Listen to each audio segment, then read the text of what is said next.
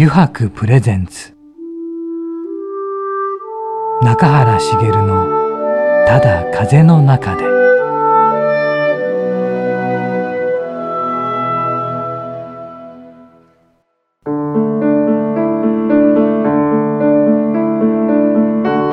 皆さんこんにちは。声優の中原茂です。油白プレゼンツ。中原茂のただ風の中で、えー、今週もですね横浜駅から徒歩10分ほどのところにあります油白横浜本店ショールームよりお送りしていきます。さてね皆さんまだまだ暑いですね。熱中症にはお互い気をつけましょうね。ま水分補給は大事ですよね。家の中でもですけど。はい。あそうそう。これをご報告しないといけないのはですね先日の17日の土曜日なんですけどねえー、と初めてのバサラのオンラインでのねファンミーティングが開かれましてねまあご視聴いただいた皆さん本当にありがとうございました。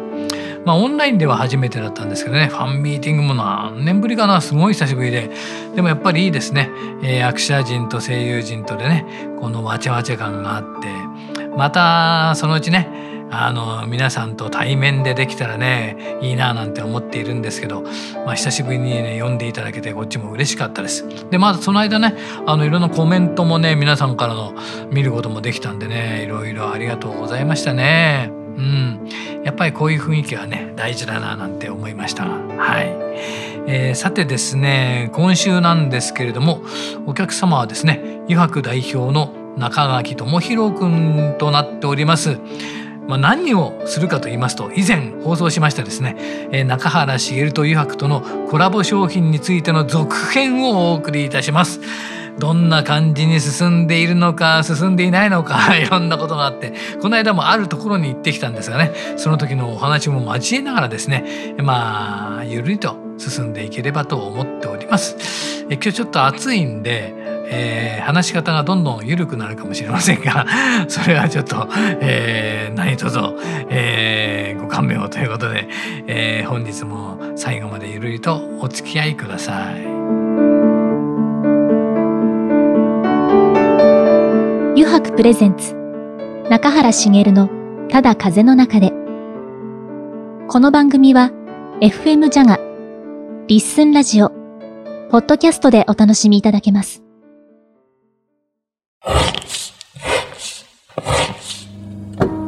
の革製品は日常品でありながら小さなアート作品である。日々の暮らしに彩りを。レザーブランド。油白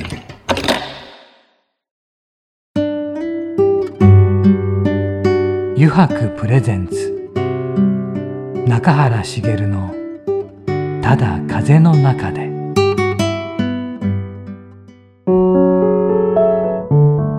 油白プレゼンツ。中原茂のただ風の中で。さて今週のお客様はですね油白代表の中垣智弘さんです。こんにちは。こんにちは。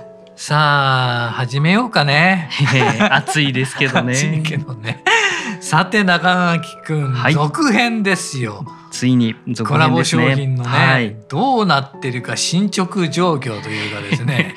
それをちょっと語っていきたいと思うんですが、はい、今どうなってますか？どうなってますでしょうかね。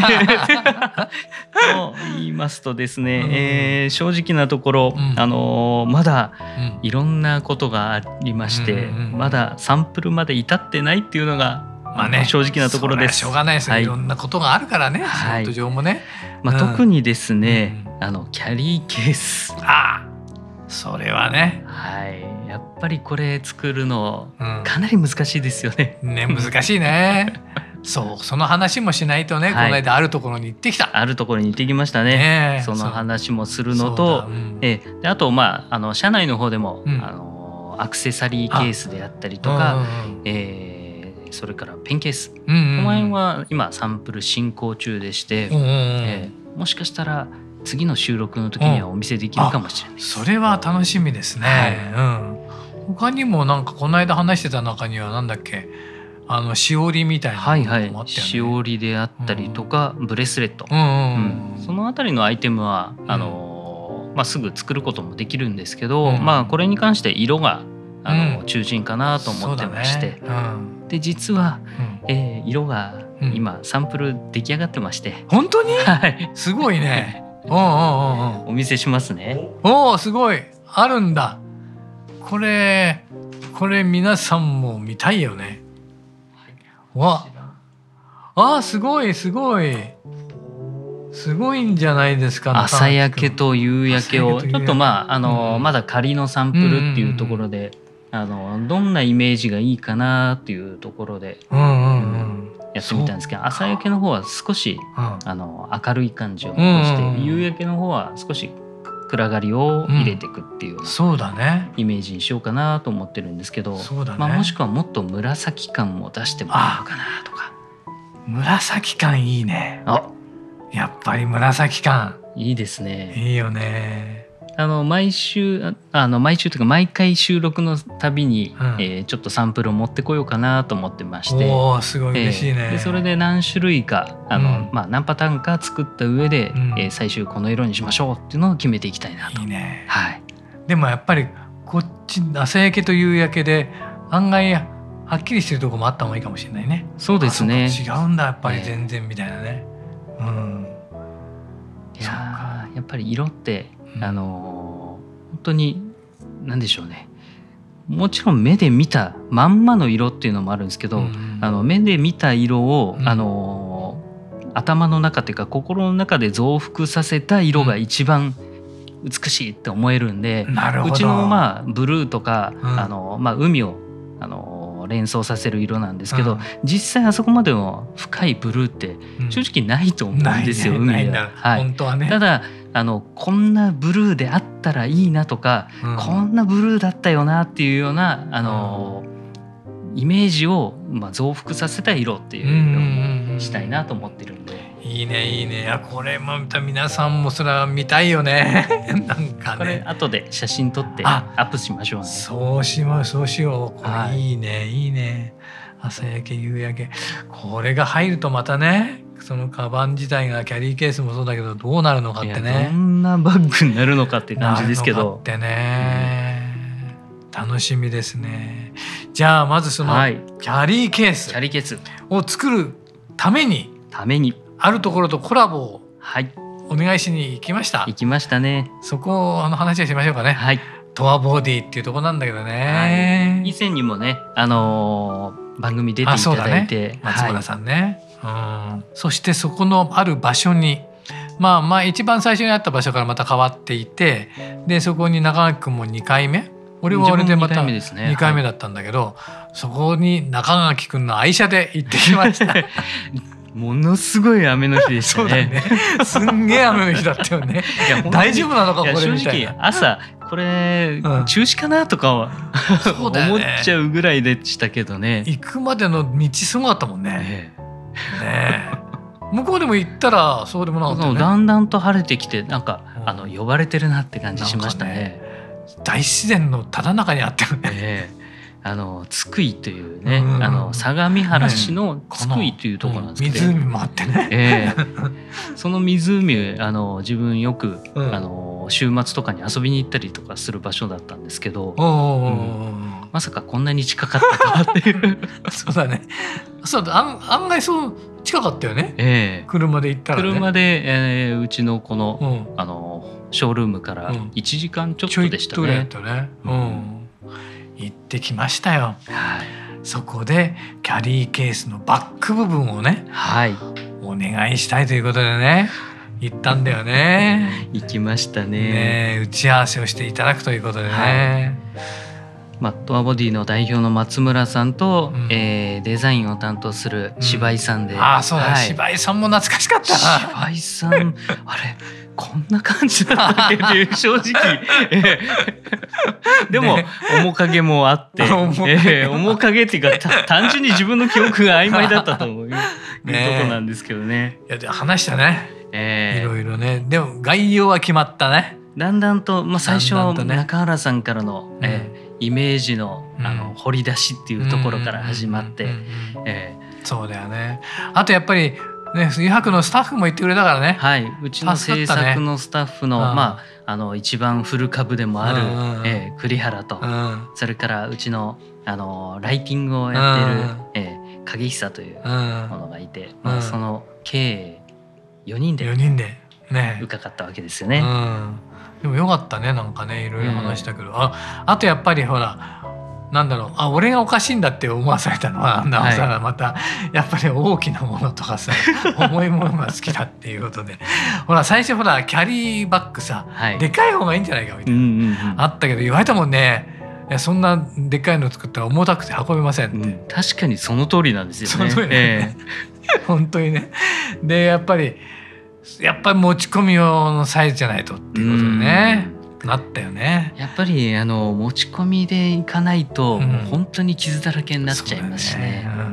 それに確かに70センチとかいうでかいの作っちゃったらさ確かにそれで中入れちゃったらさ重くてね運ぶところの騒ぎじゃなくなってくるよね。そうかと思いながら、ね、あの多少落胆してるかを。感じ取れたんですけど。まあでもここはちょっと現実的なところも、ねええ。うん、でもそれだけでも相当すごいものができてきそうだよね。いや相当は。この間の話,、ね、話の中でね。えコンパクトですけど、うん、まあ、コンパクトといってもあのある程度の大きさがあるんで、うん、あの目を引きますし、うん、あと普段使いできると思うんですよね、ね、あのぐらいのサイズですと。でこの話し合った中で出てきたデザインもね、はい、あこれでならいけるんじゃないかっていうのがあってね。うん、だからそこでもう一つ結局プラスアルファをお願いするよね中居君にね。結局ね。結局そうですね。その上に乗せるカバン？バン。レザーのカバン？はい。出ましたね、えー、出たよね それをお願いすることになって。はい。そうきたかと。合体させてね、うん、運ぶと。でカバンだけはカバンだけ単体でも使えるとね、はい、うん、そしてあれだもんね。キャリーの部分もね。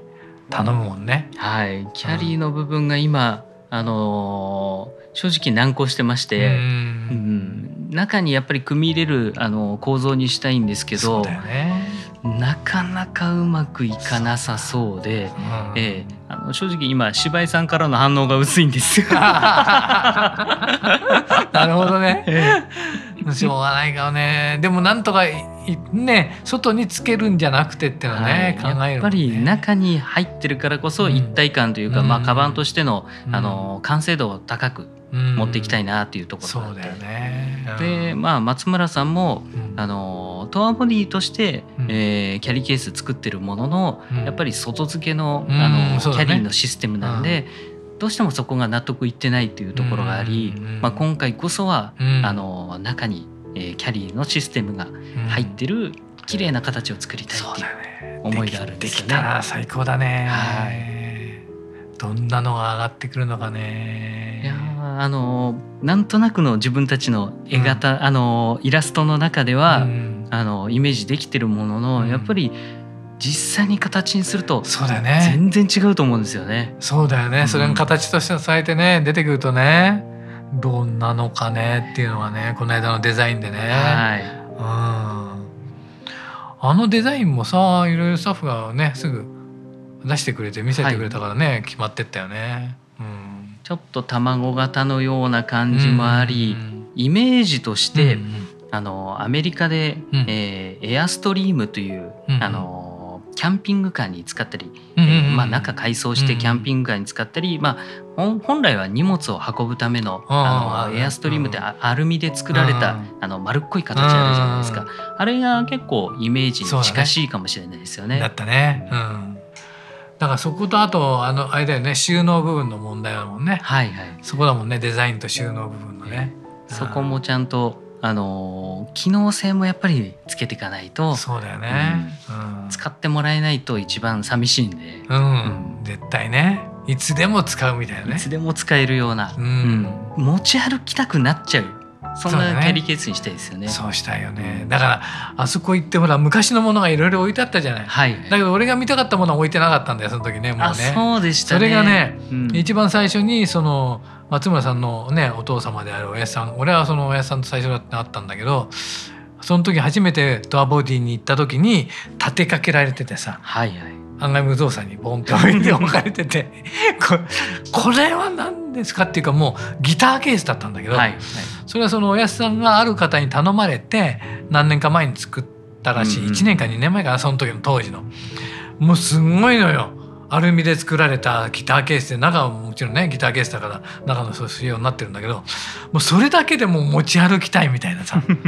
うん、何に使うのって言われてるの。何に使うんだろうって分かんないけど いつもなんかこうぶら下げてこう持ち歩きたいみたいなさそれほど見事なさ、うん、あの流線形のギターケースになっててもうその時おやさんもね二度と作りたくないって言っててそれそれほど手間がかかって作られてるもので。でもあるよねなんかねなんか持ってない。うん、うん。持ち運びたい。見せたくなっちゃいますねそうそうそう、う。ん、でもそういうのがあるといいよね、うん、そういうものをぜひ作りたいなと。そうだね、ぜひね。でそれがトアボディとのこれでねうまく実現できたら最高だよね、えーでミーティングも楽しかったんですけど、うん、その後工場見学させてもらったのもめちゃくちゃ楽しかったですよね。したな、えー、なんか工場行った時さあれ？なんか皆さんいないなと思ったらさなんか音楽な流れてきてさ あおやつの時間だったんだと思って。あの小休憩の時間だったんですよね。で皆さんやってきてまたすんごい数の車がね。すごい数もそうですけどあの世界に数台しかない車がもう何台もあって。ね。で全骨組みだけだったりして、ね、はいはい、それがねここから新しくとかなんかなんだっけエンジンも作るとか言ってたじゃない。エンジンもあもうほぼほぼ作るって言ってましたよね。えー、その当時のものがもう存在しないからって、ねうん、作るんだと思って、えー、エンジンって作れちゃうんだと思ってボディでと思ったよね。あと衝撃的だったのが一番長いのはあってたら8年とか言ってね。言ってましたよね。8年かかってるやつもある、えー、かかってるってことはまだ終わってないのかみたいな。ねえ。いやあのオーナーの方買ってすぐドアボディに持ち込んで、うん、そっから8年とかなんで まだ乗ってもいないっていう。そんな状態って自分絶対待てないですね。あまあね待てないよね。すごいのあったよね、ね、ここでしか見られないっていうのは中根君とか車好きだからさ。本当にびっくりしました、ね、車好きにとってはたまんない場所だよね、はい、あそこ。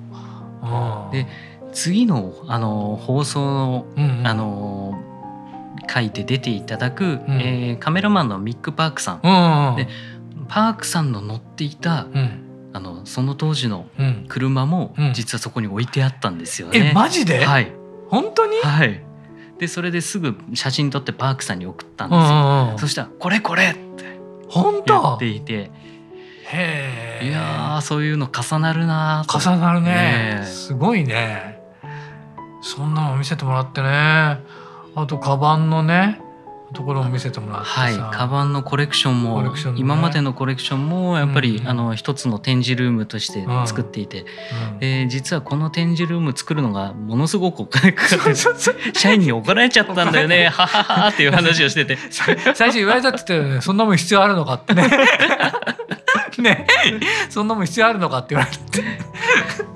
でもやっぱり松村さん曰く、うん、あのこのカバンがあったからこそ中原さんにも出会え、うん、えー、中垣さんにも出会えでそれで今があるっていうようなことを言っていただいて、ね、言っていただいてたね、うん、あ懐かしかったなでまたあそこいいとこだったね本当に。いや本当山に囲まれてもう大自然の中で仕事をするってあんな贅沢ないですよね。贅沢ないしなんか体も良くなってきそうだね、うん、いい空気吸ってね、はい、うん。だからせっかく来たからって言ってねいろいろ寄り道して帰寄り道して帰ったのがまたそこも楽しかったですね。楽しかったねまずはあの丹沢あんパンで有名な、ね、はい、なんか俺知らなかったんだけどそしたら土日はすごい人が来るってね。そうなんですよ。いつも車が行列をなしてるという、ね、えー、ところで、まあ、そこの揚げパンが、うん、あのその場で揚げてくれる揚げパンそうだね。美味しかったですね、そうだ美味しかったね。あの昭和を感じる揚げパンで。ザ昭和だったね。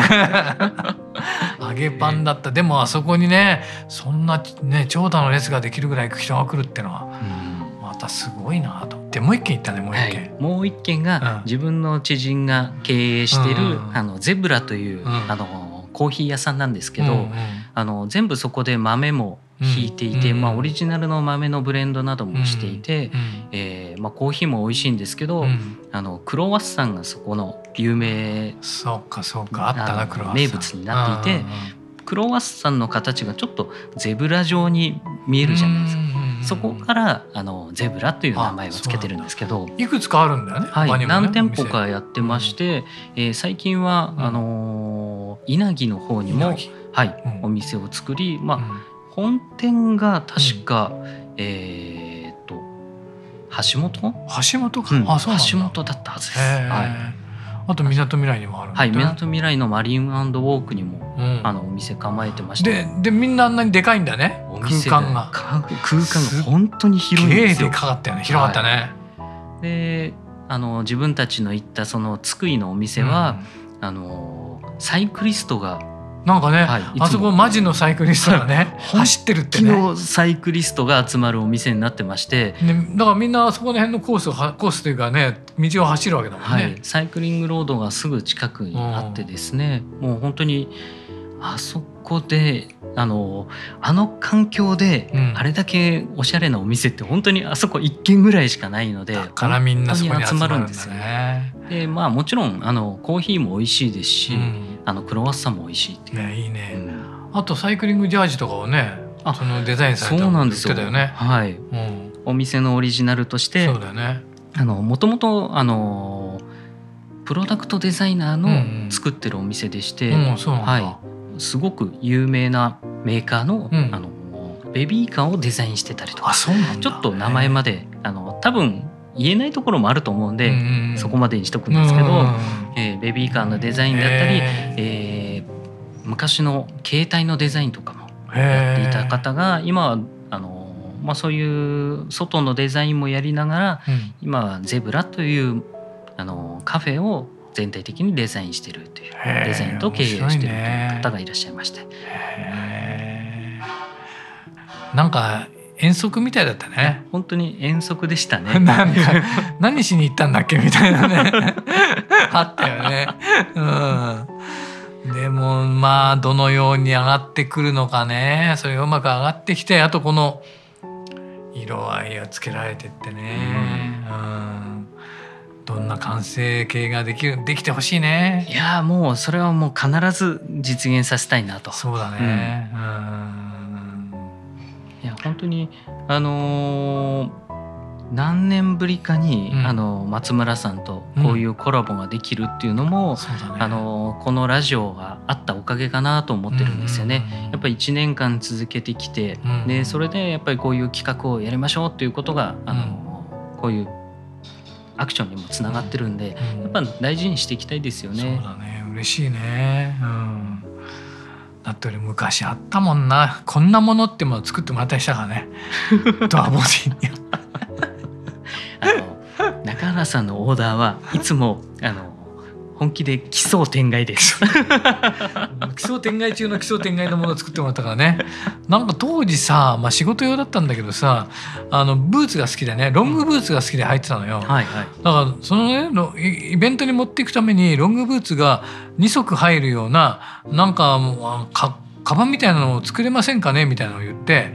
でそのうちに「しょえませんかね?」っていう話にしてなって「できますよ」とか言ってその中にはねあのレザーであの留め具とかも作ってもらってさ2足しか入んないんだよ。知ってます。ロングレザー、うん、それこんなフォルムで作ってもらってで向こうの向こうのレザーとのあれでね。で背中が開くようにしてしょうゆ量にして。だから前から見るとしょってるのは見えないのよ。ちょうどあるから、はい、横から見るとこんなすっげえこんなでかくてさ。あのー、飛び出し方半端なかったですよね。半端なかった、ええ。あのランドセル以上に大きかったですね。大きかった大きかった。うん本当もう今思うよ。なんであんなもん作ったんだろうって。ででここでまた面白かったのが、うん、その話をあの松村さんとしてた時に「うんうん、え中原さんなんでこのブーツ収録のところに送らなかったんですか?」いう オチがついていてあそういえば今送ってるなって そうそう。今送って 今送って。その時はなんかしょってさ言ってたからね。いやものすごいオチがあって。そその後気が付くんだよね。あ送れば送れば簡単じゃないか。それに4足でも5足でも送れる？送るんだったらみたいな。あった。あったな、でもその時中原さんらしくていいなでもその時作作りたかったんだよねきっとね、えー、なんかね。多分あの作りたいっていう欲求の方が強かったんでしょうね、うん。うん、で作ってくれたからね、えー、あったね。あさてねなんかね、はいはい、なんか遠足の話が長くなってたんだけど。まあ次回ね、はい、さっき中居君に言ってもらったように。まあこの色合いも今日見てもらうんだけど皆さんにはこの進化したものとかね、はいあのできればそのサンプルがね、うん、の進捗状況によってあのそれを見せてもらうこともできるかもしれないしね、はい、うん、楽しみだね。楽しみですよね本当に、うんうん、さあ皆さんちょっとゆるりと待っていてもらいたいですね。はい、あの1周年とか言って下手したら2周年の時にようやく出来上がりました。になる可能性もありますね。いいかもしれないな、それもいいかもしれないな。そしたらその時また違うアイデアが出てきて ねなんかあれあれこんなんだっけ？みたいななってるかもしれないしね。でもものづくりって、うん、あのはい作ろう。はいできましたっていうものは結局そんなに思い入れもないですし、うんね、あの決していいものにならないんで、うん、時間かけてじっくりやって、うん、毎年一つずつアイテム増やしていくっていうのもありですよね。そういうのもありかもね、うん、だから皆さんにはちょっとね楽しみに待っていただきたいと思いますね。はい、はい、じゃあね今日のゲストはですね余白代表の中垣智弘さんでした。これからもよろしくね中垣君。はいよろしくお願いします。ありがとうございました。ありがとうございました。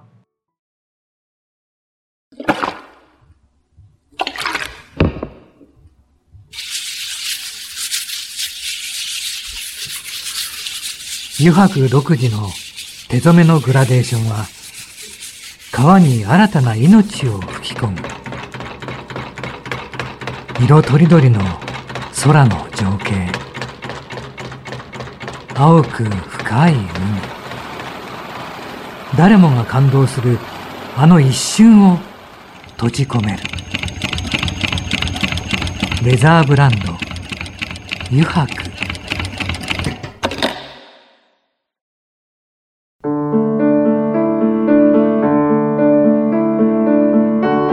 原茂がお送りしてきました「油白プレゼンツ中原茂のただ風の中で」そろそろエンディングの時間です。さて今回いかがでしたでしょうかね。なんかねコラボ商品のことのキャリーケースのことを話そうと思ってたんですけど話しました。